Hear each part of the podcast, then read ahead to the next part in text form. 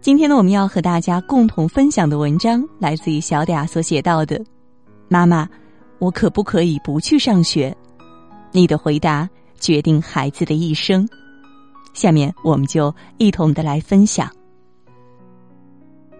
儿子，不知不觉已经开学两个星期了，原以为你应该开始习惯上学的节奏，可是今天早上叫你起床的时候，你赖在床上闹了好久。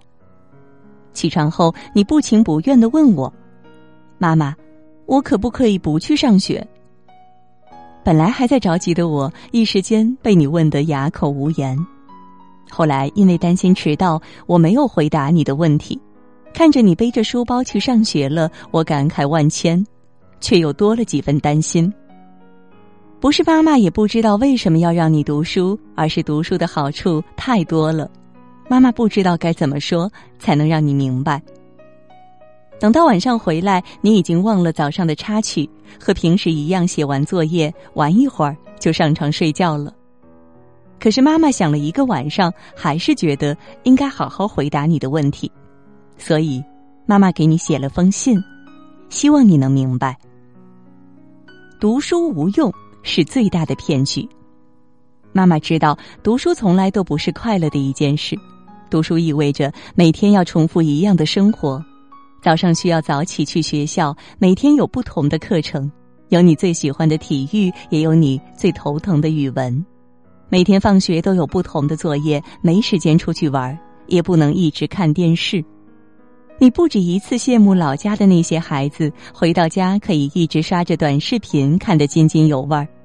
他们甚至反过来劝你随便学学就好了，反正以后都一样。等到长大了，想干什么就干什么。后来你还因为妈妈不让你和他们一起玩，闹了好大的脾气。可是孩子，妈妈想告诉你，读书和不读书的人生过的是不一样的人生。妈妈深刻的记得，曾经有个叫张角的陕西考生零分状元走红了网络。张角的学习成绩其实一直挺好的。可是，在上了高中后，他看了很多成功学，发现很多成功人士没有高学历也获得了很大的成就。于是，他在别人的鼓动下，策划了高考零分的闹剧，并且扬言自己是向比尔盖茨学习，还立下了十年内赚下一千万，成为中国首富的目标。可是结果呢？为了实现自己的豪言壮语，他竟然伪造信用卡消费套现，走上了犯罪的道路。后来的张角幡然醒悟，可是已经回不了头了。他要为自己的选择付出极其沉重的代价。孩子，不要觉得读书没有用，读书是这个世界上最公平的路，也是给自己最好的一笔投资。你读过的书，学到的知识，会逐渐积累在你的气质里，变成你永久的财富。这条路走下去，也许很远，但不走。你一定会后悔。不努力读书，换来的是一生的卑微与底层。孩子，你总说读书太累，可是妈妈想说，读书就是辛苦的，全世界都一样。还记得妈妈给你看过的那个躲在案板下学习的小女孩吗？市场里人来人往，人声鼎沸，有个小姑娘蜷缩在光线昏暗的铁架之间，点着一盏小灯。用一台老式笔记本电脑上课写作业，空间狭小的很，稍不注意就会撞到头。当时看到照片后，你问我：“妈妈，他为什么蹲在下面写作业呀？”而我想告诉你的是，不是每个人都有像你这样的学习环境。坐在宽敞的书桌前，渴了奶奶就给你倒水，饿了爷爷就给你做饭。就这样，你还在想着怎么可以少写一道题。你知道吗？那些你懈怠的学习时刻，是无数孩子祈求的梦想。可即使环境再艰难，他们也不放弃对知识的渴望，因为他们深知不读书换来的是一辈子的卑微和底层。昨天妈妈看到一个视频，心中也是感慨万千。一位看起来极其普通平凡的村民，一脸骄傲的指着挂在墙上的全家福说。我大儿子在北京理工大学读书，小儿子在厦门大学读书，后来保送研究生，现在去美国读博了。更令人称赞的是，在这个简陋的小山村，一共走出了十二位博士和二十八位硕士。在这个小山村里，所有人都有一个共同的认知，那就是读书才有出路，不然穷极一生都走不出这个小山村。而祖祖辈辈也都是这么教导孩子：孩子们当天的作业一定要做完才休息，就算生病了也要坚持完成功课。读书是改变命运最有效的方式，它不计较天赋和家庭出身，只回馈努力和付出。妈妈希望你能懂得自己眼前拥有的学习机会多么宝贵，但更希望你能明白，学习不仅是未来多了选择的路，也让自己有了自由追求梦想的底气。孩子，别让今天偷的懒成为终身的遗憾。所以不要觉得妈妈的唠叨很吵，叫你起床很烦。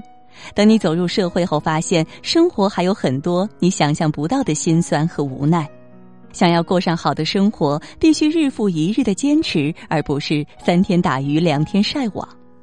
你知道吗？在你还在呼呼大睡的时候，有一群学生为了抢图书馆的书柜，凌晨三点就开始在门外排队。听起来很不可思议吧？重庆邮电大学的考研学生为了能在图书馆申请到书柜，半夜就开始排队，队伍绕了一圈又一圈，有了同学甚至一晚上都没有睡觉，而那些早上七八点才起床的学生，已经根本没有机会。你可能很难想象，只是一个书柜而已，为什么要这么拼呢？可是对于努力求学的他们来说，申请到书柜以后，可以节省下来更多的时间。每天一小步，到最后就会迈出一大步。你总是羡慕舅舅家的大表哥晨晨学习厉害，每次都考前几名。可你不知道的是，他的背后付出了多少的努力呀！晨晨坚持了三年，六点钟起床看书学习，然后吃早餐去上学，课间时间就做好老师布置的作业，中午和晚上看课外书做课外题，周末根据学习情况安排计划。这样的自律和意志力，连妈妈都自愧不如。其实不瞒你说呀，妈妈也曾不止一次后悔。小的时候，你外公拿着棍棒逼着妈妈读书，可是妈妈却没能体会到他的良苦用心。现在我就特别后悔当初为什么不能多努力一点，也许就会改变现在的路，也能给你更好的教育条件。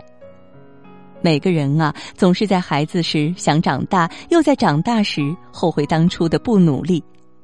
所以，不要怪父母苦口婆心，也不要怪老师的严厉苛责。学习从来不是快乐的，但学习就是你现在最重要的责任。你只有前半生吃学习的苦，后半辈子才能不吃生活的苦。如果不读书，你将来拿什么和别人拼呢？儿子，这些话其实妈妈想说很久了，但是一直苦于语言匮乏，不知道该从何说起。今天给你写这封信，希望你能够理解妈妈的用心良苦，也理解每次妈妈责骂你之后的后悔和难过。